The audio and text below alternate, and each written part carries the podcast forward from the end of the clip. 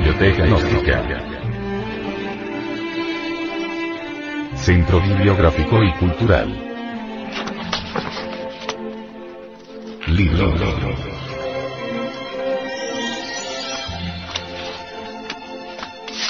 El misterio del áureo florecer.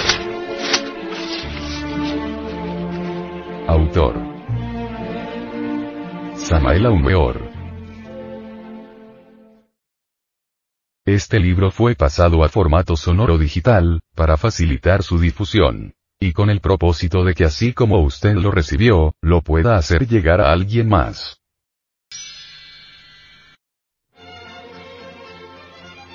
Capítulo quinto. El yo lascivo. Grognoli esclarece muy instructivamente hasta qué extremo puede llegar la fuerza de formación de yoes diablos, puede decirse ya ideoplástica, o sea la representación sexual excitada por el órgano sexual.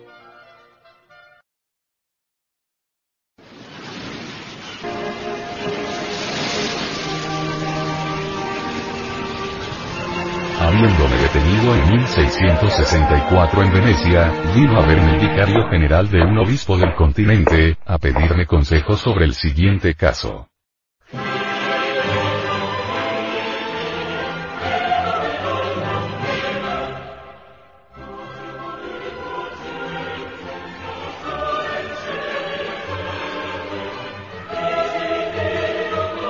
Convento de monjas había una muy a los ayunos y abstinencia voluntarios.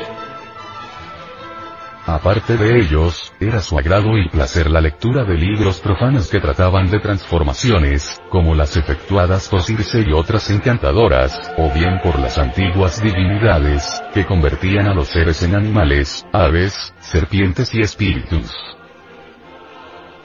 Cierta noche se apareció a ella la figura de un mozo extraordinariamente bello, y mientras lo contemplaba asombrada, le dijo, No temas, mi querida hermana. ¿No eres tú aquella monja que gusta de los ayunos sobre toda medida? ¿Y no te has entregado a ellos de todo corazón? Pues has de saber que soy el ángel llamado Ayuno, y vengo a ti para darte las gracias y corresponder con igual amor al tuyo. Antes fui hijo de un rey. Pero como en mis años juveniles, en los que también tú te encuentras, amé y me entregué también por entero al ayuno, mi padre se enojó mucho, regañándome. Mas yo, haciendo caso omiso a sus admoniciones, seguí haciendo mi voluntad hasta que él, lleno de cólera, me expulsó de palacio. Pero los dioses a los que yo veneraba reprobaron tal repudio, y acogiéndome, me transformaron en ángel, y dándome el nombre de uno, me otorgaron también la facultad de adoptar la forma de un joven, en la que me ves, y el don de no envejecer nunca. Estoy además dotado de tal movilidad, que en tiempo indecidiblemente breve puedo trasladarme de una a otra parte del mundo, yendo y viniendo invisible, pero mostrándome a quienes me aman.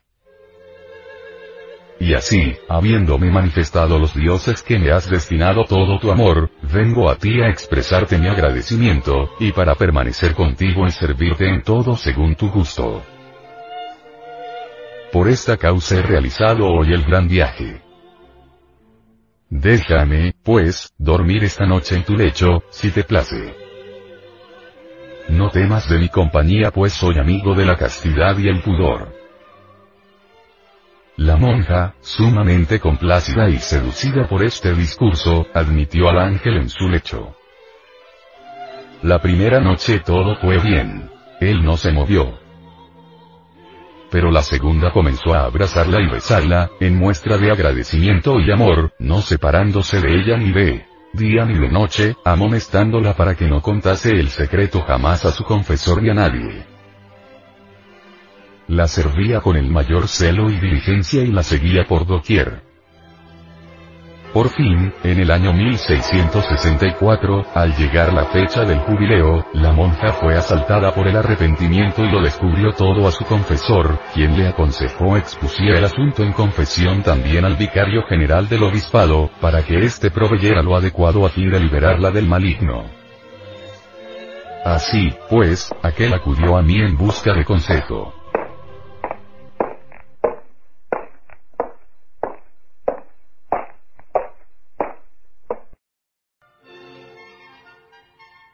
Resulta palmario que el espíritu lascivo ayuno era un yo proyectado tan vívidamente por la monja, que parecía ciertamente ser una persona diferente. Tal yo es ostensible que hubo de gestarse en el bajo vientre de la religiosa antes de la inusitada proyección. El ojo mágico del vientre cargado de substancia sexual es un intermediario plástico formidable. Allí toman forma todas las ansias sexuales reprimidas. Todos los deseos insatisfechos.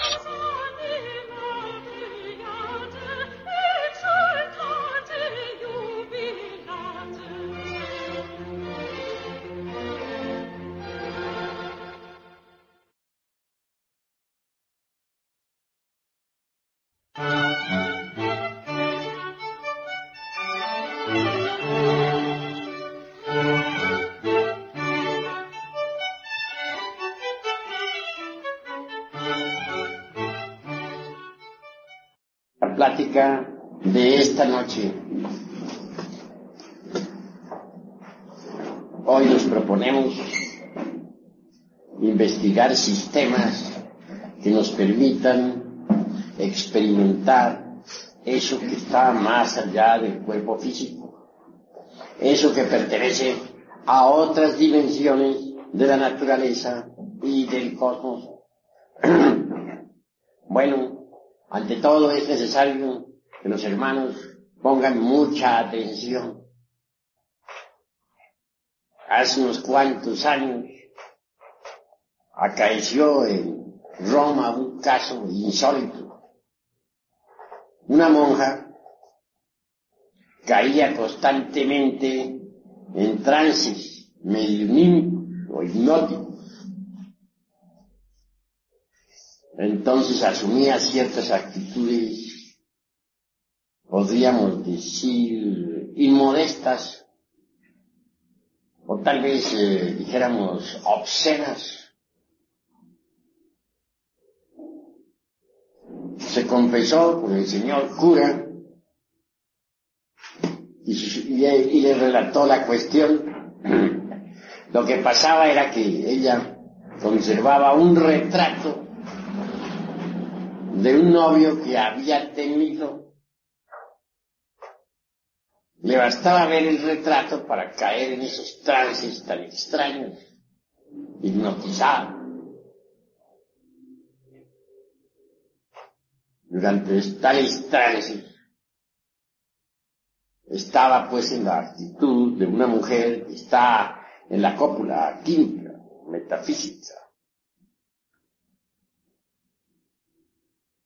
El cura se interesó por el tal retrato y le dijo que se lo trajese.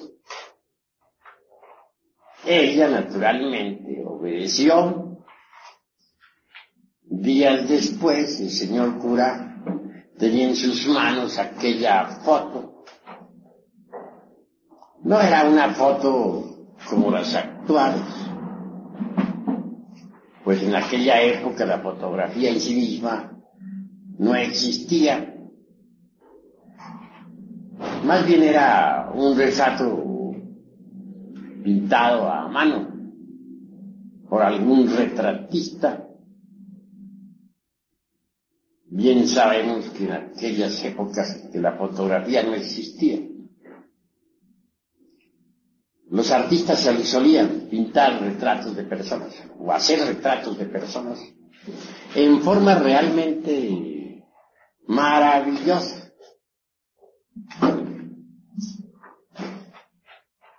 Mas al examinar aquel retrato se pudo evidenciar claramente que tenía un marco bastante interesante, un marco lleno de piedras, no diría preciosas, sino más bien piedras de adorno, piedras eh, falsas o fantasías, pero que en todo caso eran brillantes. Le bastaba a ella ver tales piedras brillantísimas para caer de hecho en trance hipnótico y hasta medio. El cura le experimentó con ella y el resultado siempre fue el mismo. Consultó a otra autoridad más eminente en estas cuestiones. Y se hicieron distintos experimentos con otros sujetos. Fue entonces cuando la himnología tomó gran fuerza. Por doquiera surgieron sujetos eh, impresionables, pasivos, que fueron sometidos a sueño hipnótico mediante piedras brillantes. Se hacía mirar fijamente a las piedras brillantes, se hacían pases sobre la cabeza, cuerpo del paciente y este entraba en, en sueño profundo. Se puso de moda entonces la curación por medio del hipnotismo. Todo esto acaecía en plena Edad Media, cuando ardían las hogueras de la Inquisición por todas partes. Así que la hipnología que hoy se estudia en la Facultad de Medicina, pues no es cosa nueva, ni la aplicación del hipnotismo a la cuestión médica tampoco es una novedad. Ya se ensayó en ese sentido en aquella época. No está de más decir que tales ensayos resultaban en el fondo peligrosos porque el santo oficio estaba muy activo.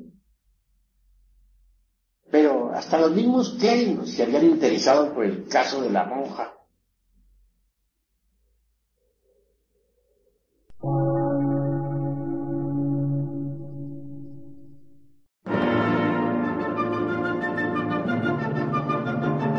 Emisora, gnóstica, transmundial por una nueva civilización y una nueva cultura, sobre la faz de la Tierra.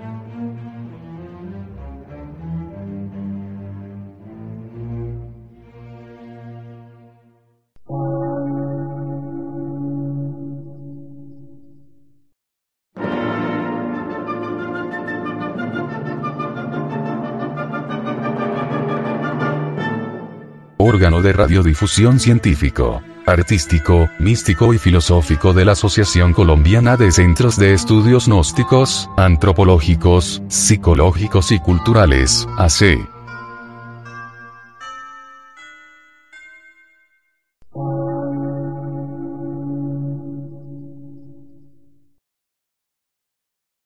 Lectura en movimiento. Difusión sin fronteras.